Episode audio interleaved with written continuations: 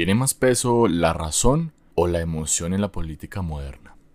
El hombre puede oponerse a sí mismo de dos maneras, o bien como salvaje, si sus sentimientos se imponen a sus principios,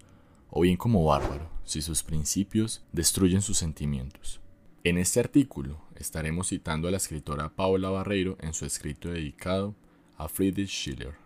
Daremos una mirada al marco en el que se encuadra el tratamiento de la dimensión estética de lo humano y su afectación y consecuencias en lo político,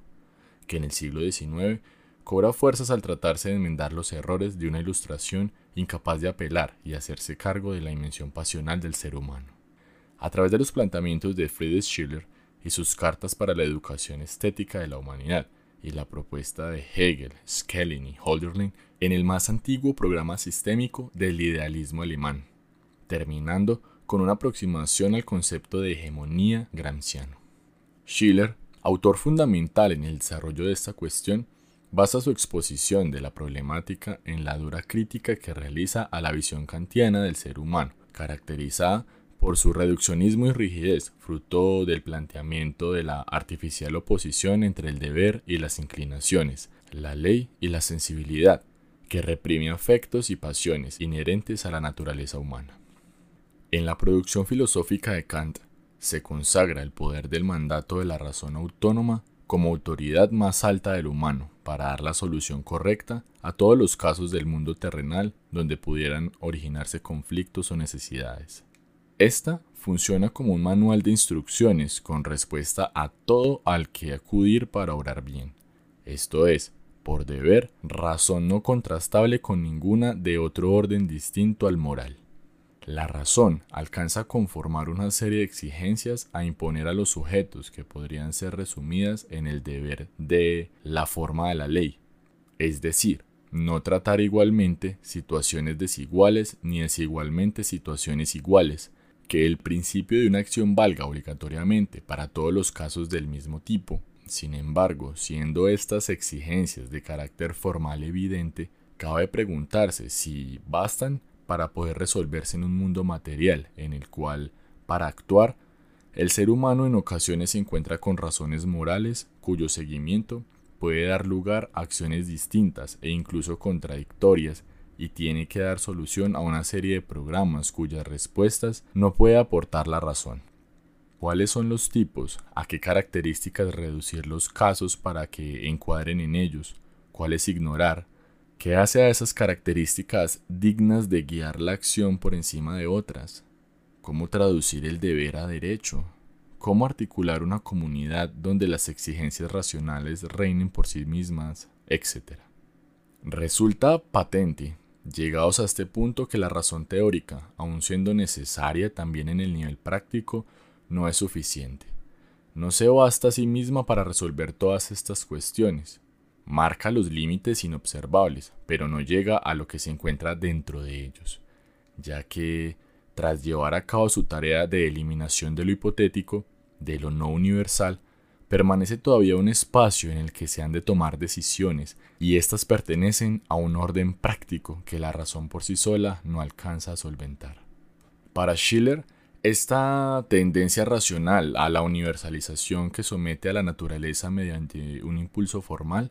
provoca un abandono de la especificidad de los sucesos particulares que se dan en el mundo humano y de sus circunstancias, negando la dimensión pasional que se juega en ellas. Por otra parte, de igual manera negativa, esta dimensión pasional dirigida por el impulso sensible es capaz de conducir en determinados seres humanos, los salvajes, a la totalidad inobservancia de los principios racionales. Es el uso articulado y armónico de ambos impulsos, de ambas facultades, lo propio del hombre cultivado. Miremos esta cita de Schiller. El hombre puede oponerse a sí mismo de dos maneras, o bien como salvaje si sus sentimientos se imponen a sus principios, o bien como bárbaro si sus principios destruyen sus sentimientos. El salvaje desprecia el arte y honra a la naturaleza como su dueña absoluta. El bárbaro se burla de la naturaleza y la desacredita. Pero más despreciable que el salvaje, a menudo sigue siendo esclavo de sus sentidos. El hombre cultivado hace de la naturaleza su amiga, honra su libertad y se limita a reprimir su arbitrariedad. La razón Al formular principios universales no debe ignorar la materialidad de los sujetos en los que pretende su aplicación y la sensibilidad no debe pasar por alto los principios de la razón, convirtiendo al ser humano en esclavo de sus pasiones. Ambas facultades han de funcionar de manera armónica, lo cual parece irrealizable teniendo en cuenta sus tendencias contradictorias. Pues mientras el impulso formal se instala en la inmutabilidad y fijeza de las reglas universales, el impulso sensible necesita de cambios que hagan posible la afectación sensorial específica pero no si se repara en que tienen por objeto ámbitos distintos. Las tendencias de ambos impulsos se contradicen, pero conviene subrayar que no lo hacen en el mismo objeto, y donde no hay contacto no puede haber choque. Cierto es que el impulso sensible exige cambio, pero no exige que el cambio se extienda a la persona y su ámbito, ni que los principios varíen. El impulso formal insiste en la unidad y en la permanencia, pero no exige que, con la persona, también se inmovilice su estado, ni que la sensación permanezca idéntica. De modo que la naturaleza no los ha opuesto, y si aún así parecen estarlo, ello se debe a que estos impulsos han transgredido libremente la naturaleza, al malinterpretar sus cualidades y confundir sus esferas. De esta forma, para un funcionamiento armónico de facultades, es necesario que ninguna se entrometa en el dominio de la otra, que la razón no decida en el dominio del sentimiento y que el sentimiento no decida en el dominio de la razón. Schiller ve roto este equilibrio en la esencia política ilustrada, donde se termina practicando un total abandono de lo sensible que limita el tratamiento del humano a los principios de una razón totalizante que ignora el campo de su aplicabilidad. Desde este punto que Schiller se vuelve crítico con la Revolución Francesa, en la que se produce un intento de emancipación y construcción de un nuevo régimen apelando a la racionalidad y universalidad de los principios con un concepto de libertad excesivamente abstracto que no tenía en cuenta cómo estaba conformada la sensibilidad de los sujetos a los que pretendía emancipar. Este experimento, que termina en el fracaso representado por el terror y la guillotina, símbolos del desajuste entre ley y naturaleza, da de lo bárbaro que resulta ignorar el material humano que aspira a la transformación. Por ello, es necesario hacer coincidentes los impulsos sensibles, los deseos y apetitos con las exigencias de la razón, de forma tal que se incorporen a la naturaleza humana, evitando así lo que denomina salvajismo y esto se consigue mediante la educación estética, capaz de articular esta dualidad. Menciona que la razón realiza su cometido al establecer y programar la ley. El cumplimiento de la ley debe corresponder a la voluntad resuelta y al sentimiento vivo. Si la verdad ha de triunfar en el conflicto con las fuerzas, primero tiene que convertirse ella misma en una fuerza y nombrar como representante suyo en el reino de las apariencias a un impulso porque los impulsos son las únicas fuerzas motrices en el mundo sensible. Si hasta ahora la razón ha mostrado tan poco su fuerza victoriosa, no es culpa del entendimiento, que no ha sabido ponerla de manifiesto, sino del corazón, que no ha querido oírla, y del impulso que no ha actuado en su favor. Aquí se encuentra un punto de divergencia con la teoría kantiana, que, oponiendo el deber a la naturaleza no valora como virtud ni tiene en consideración moral aquellas buenas acciones que son realizadas de forma espontánea y natural por los individuos cuya sensibilidad está educada conforme al cumplimiento del deber, sino que sólo otorga valor moral aquellas acciones debidas que para ser llevadas a cabo requieren de un esfuerzo, que se oponen a unas inclinaciones y apetitos naturales que deben ser vencidos por quienes las ejecutan. Para Schiller la virtud no se encuentra solamente en ese respeto a una ley moral, que en tanto supone un esfuerzo de represión de la inclinación a las naturalezas humanas, es externa,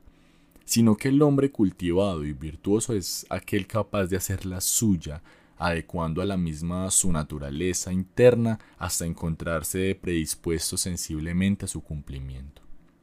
Este ideal armónico es apreciado por Schiller en la cultura griega, que, con base en una educación estética, supo conciliar en una humanidad espléndida la juventud de la fantasía con la madurez de la razón.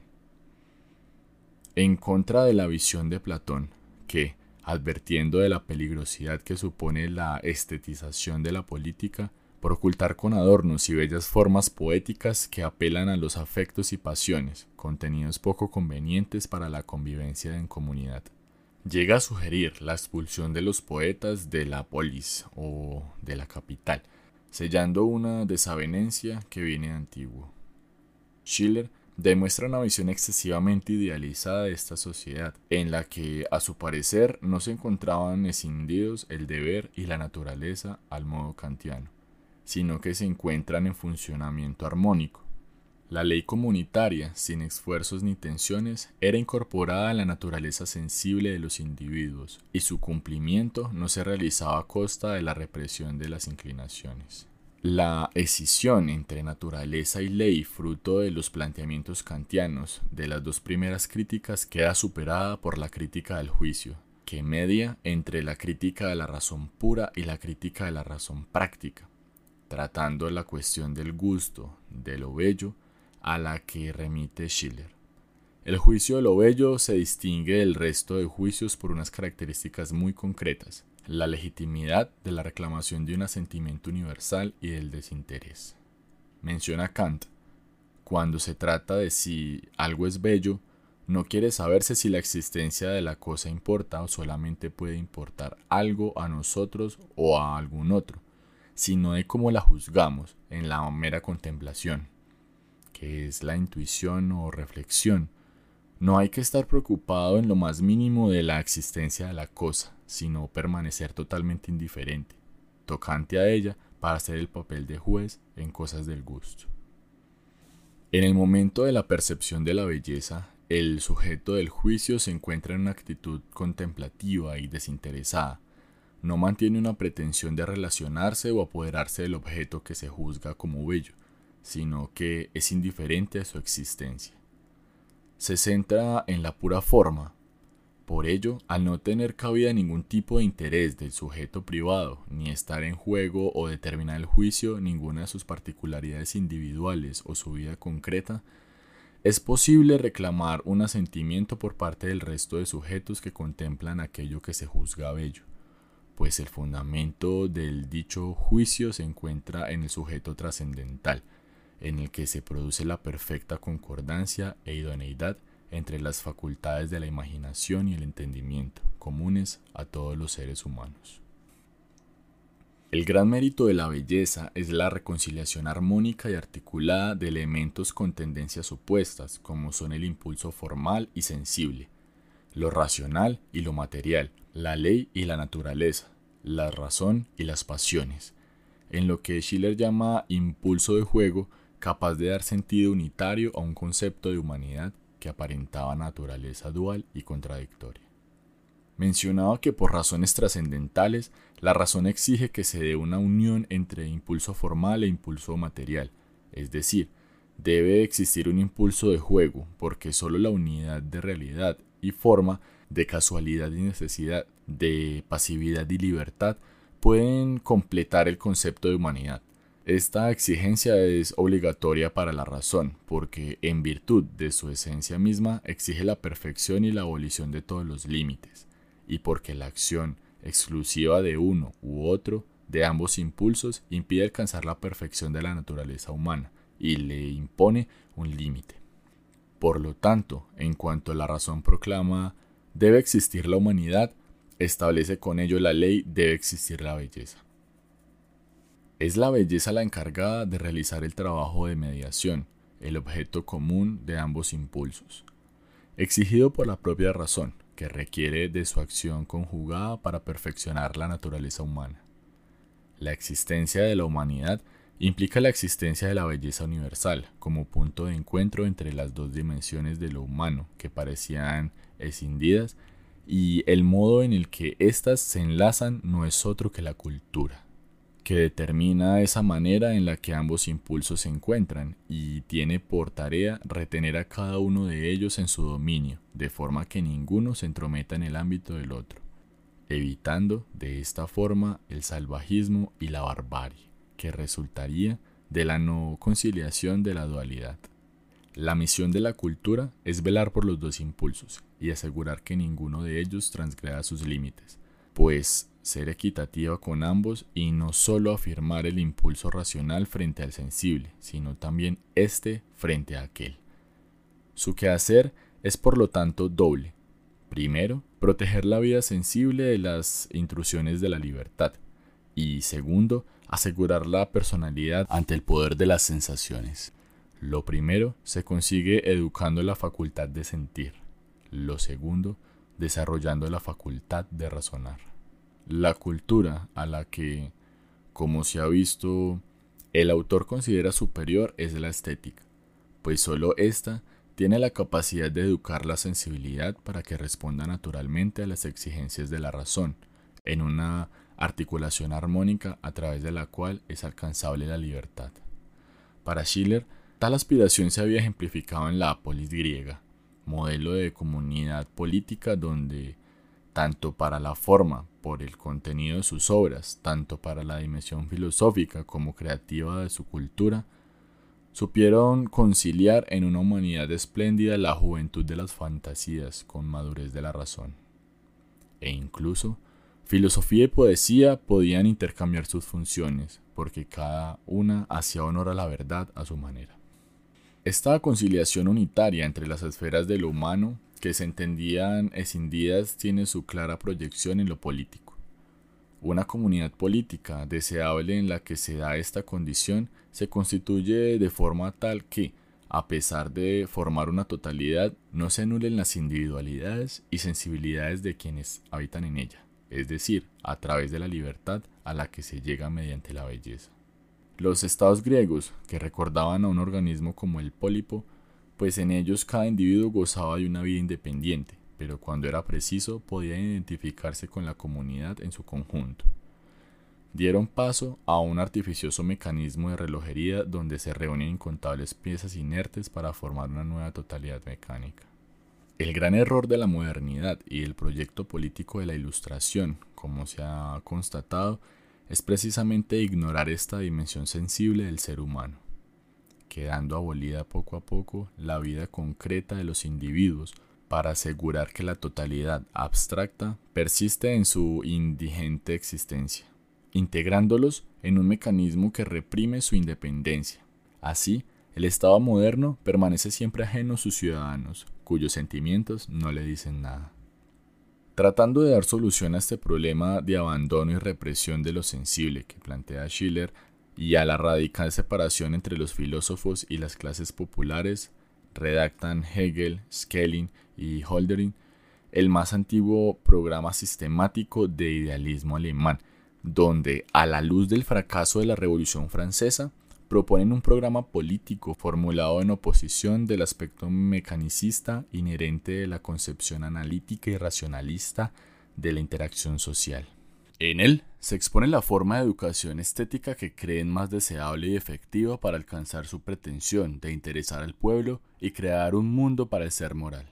En la misma línea a la que apuntaba Schiller en su posición crítica con la modernidad, como demuestra el uso de un lenguaje relativo al mecanismo con el que describe al Estado como un artificioso mecanismo de relojería en el que sus habitantes son piezas inertes, los autores mencionados también contemplan un tratamiento del ser humano que lo reduce a engranajes mecánicos, del cual no puede existir una idea. Estas solo pueden ser tal de lo que es objeto de libertad, y nada considerado de forma mecanicista lo es. Por tanto, siendo el Estado un impedimento para la libertad de los individuos, debe desaparecer. Para estos autores las ideas como la verdad, la libertad o el bien remiten o están subordinadas a otra idea superior, la belleza, que unifica a todas las demás como un acto supremo de la razón, y en consecuencia el filósofo debe prestar tanta atención a la estética como el poeta, aun siendo ésta el principal ámbito de desarrollo del mismo. Con esta base se constata que, para crear una conexión entre la filosofía y lo popular, es necesario construir un vínculo sensible con el pueblo, esto es, un vínculo estético. Para ello, el filósofo que se hace cargo de esta dimensión debe contraponerse a aquellos sin ningún tipo de sentido estético, incapaces de ser ingeniosos, y a los que no comprenden nada de las ideas y que son lo suficientemente sinceros para confesar que todo les es oscuro, una vez que se deja la espera de los gráficos y de los registros. De esta forma, tratan de recuperar la posición que para ellos ocupaba la poesía en la Edad Antigua, la de maestra de la humanidad con una dignidad superior al resto de ciencias y artes. Esta nueva religión no está dirigida únicamente a las clases populares, para, de forma pedagógica, elevarles y hacer que las ideas les sean interesantes, ni ha de ser exclusiva de la élite intelectual, nada de una religión elitaria para los pocos por encima de la superstición universal, sino que ha de superar la distancia entre razón y sensibilidad, clases superiores e inferiores, conciliando las esferas de lo humano que se han visto escindidas y superando, y superando también, por otra parte, la distinción de clases que separaba a la filosofía del pueblo. Resalta Hegel que al mismo tiempo escuchamos frecuentemente que la masa de los hombres tiene que tener una religión sensible. No solo la masa, también el filósofo la necesita. Monoteísmo de la razón y del corazón, politeísmo de la imaginación y del arte. Esto es lo que necesitamos. Tenemos que tener una nueva mitología, pero esta mitología tiene que estar al servicio de las ideas, tiene que transformarse en una mitología de la razón. Existen en este punto dos condiciones. La nueva mitología debe ser racional, pero la racionalidad no es suficiente para resultar atractiva ni capaz de convencer con argumentos que se limiten a ella. Así que, a su vez, ha de ser estética y conformarse siendo una razón sensible que conecte con lo popular. De esta manera se produce un doble movimiento, en el cual la filosofía debe volverse mitológica y la mitología filosófica, racional. Los filósofos deberán sensibilizarse y el pueblo racionalizarse hasta alcanzar una unidad entre sí. Mientras no transformemos las ideas en ideas estéticas, es decir, en ideas mitológicas, carecerán de interés para el pueblo, y a la vez, mientras la mitología no sea racional, la filosofía tiene que avergonzarse de ella. Se trata, en todo caso, de alcanzar una forma de expresión de la teoría, al mismo tiempo que no ignore la dimensión sensible de lo humano, quedándose en un esquematismo o dogmatismo de la razón, y que tampoco se limite solamente a ella. El objetivo es elevar al pueblo a la altura de los filósofos, de los ilustrados, y a su vez que éstos desciendan a las necesidades del pueblo, de forma tal que entre ellos no existan contradicciones, sino que formen parte de una misma unidad. Así por fin, los hombres ilustrados y los no ilustrados tienen que darse la mano. La mitología tiene que convertirse en filosófica, y el pueblo tiene que volverse racional, y la filosofía tiene que ser filosofía mitológica para transformar a los filósofos en filósofos sensibles. Entonces reinará la unidad perpetua entre nosotros.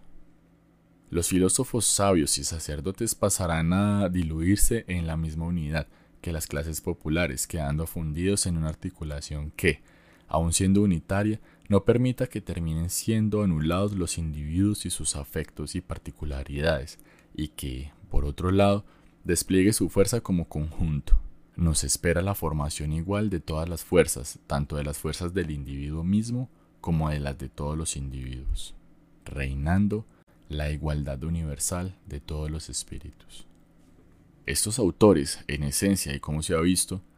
llaman al cumplimiento de una necesidad primordial para fundar un orden político que obedezca a la nota de universalidad sin ahogar ni ignorar las sensibilidades, de aquellos a quienes se dirige.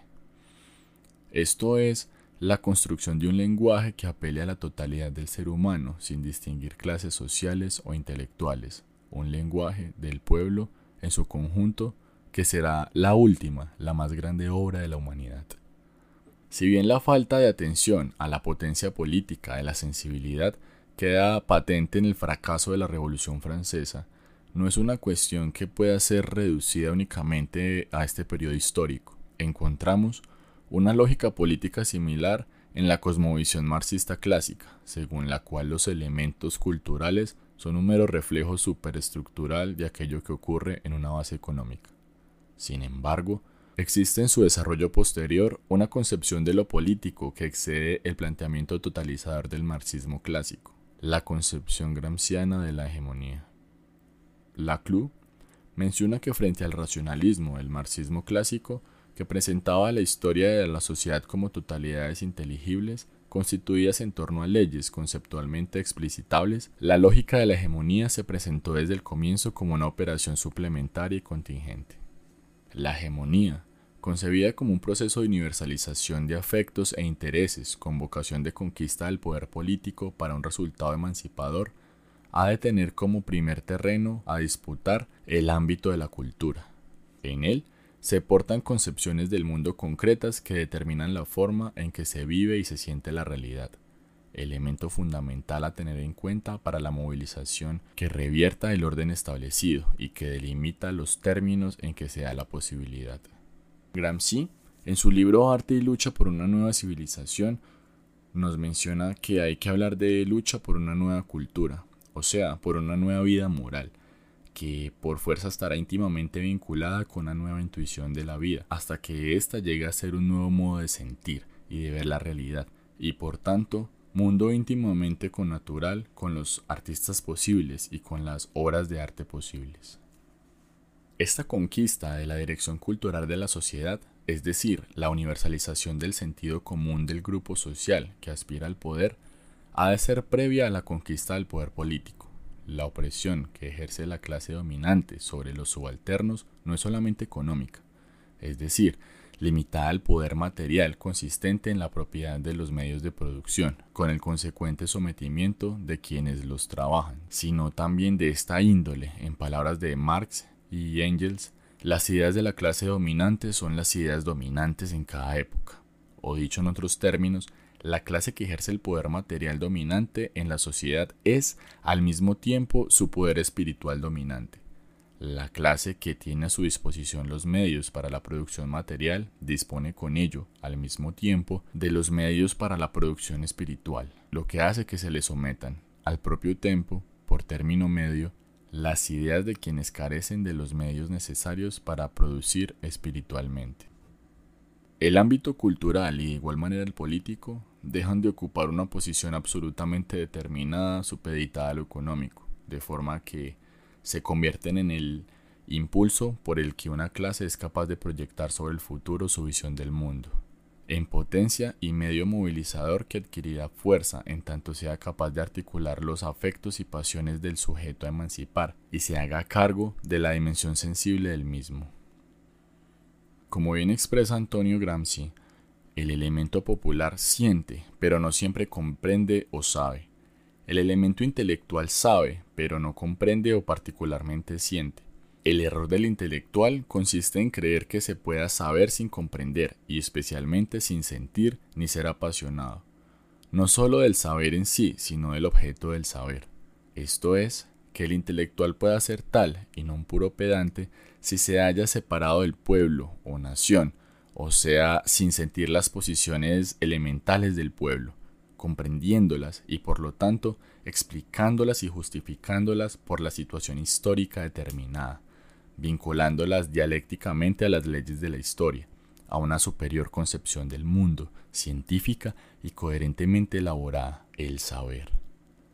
No se hace política histórica sin esta pasión, sin esta vinculación sentimental entre intelectuales y pueblo-nación. En ausencia de tal nexo, las relaciones entre el intelectual, y el pueblo son o se reducen a las relaciones de orden puramente burocrático, formal. Los intelectuales se convierten en una casta o en un sacerdocio. Con esto quedan constatados en esta cita los puntos comunes entre el análisis gramsciano y la propuesta del el más antiguo programa sistemático del idealismo alemán. Es necesario construir un vínculo sensible entre intelectuales y pueblo, sin caer en el error tradicional consistente en la fe en una verdad, en un saber que, para ser alcanzado, debe ignorar o reprimir la dimensión pasional natural del ser humano. No es posible saber sin comprender, y especialmente sin sentir ni ser apasionado. Ni el intelectual puede encontrarse separado del pueblo, pues ha de comprender sus afectos para alcanzarlos al saber al que aspira. no puede éste desvincularse emocionalmente de aquello sobre lo que indaga. Sin el vínculo estético preciso, la relación entre los intelectuales y las clases popular es, como ya se advertía, exclusivamente formal o burocrática, permaneciendo lo suficientemente alejados para que los primeros se conviertan en una casta o sacerdocio, separado radicalmente de su pueblo. Para Gramsci, este problema queda solventado en la figura del intelectual orgánico, aquel que, por su posición en el esquema social, tiene la capacidad de influir y transformar las ideas y el sentido común de una sociedad pensando por y para su clase. La problemática del abandono de la sensibilidad, que ya señalaba Schiller, resulta ser una constante a lo largo de la historia de la relación entre la filosofía y el pueblo, que no lograban nunca vincularse, de forma tal que cualquier proyecto político, liderado o ideado por la primera, fracasase, la ausencia de conexión con el segundo. Por esto, tanto Schiller como los autores del programa y más tarde Gramsci resaltan la importancia de una cierta educación estética, capaz de crear un lenguaje común en el que el pueblo e intelectuales se entiendan. Los filósofos no han hecho más que interpretar de diversos modos el mundo, pero de lo que se trata es de transformarlo. Y bueno, con esto damos por terminado este artículo. Si te gustó recuerda seguirme en redes sociales como Diálogos Julián Ballén, suscribirte a este canal de YouTube y compartirlo con tus amigos que les guste la política, que les interese los movimientos sociales y que piensen siempre en un mundo mejor donde podamos entendernos y trabajar juntos para mejorar la especie.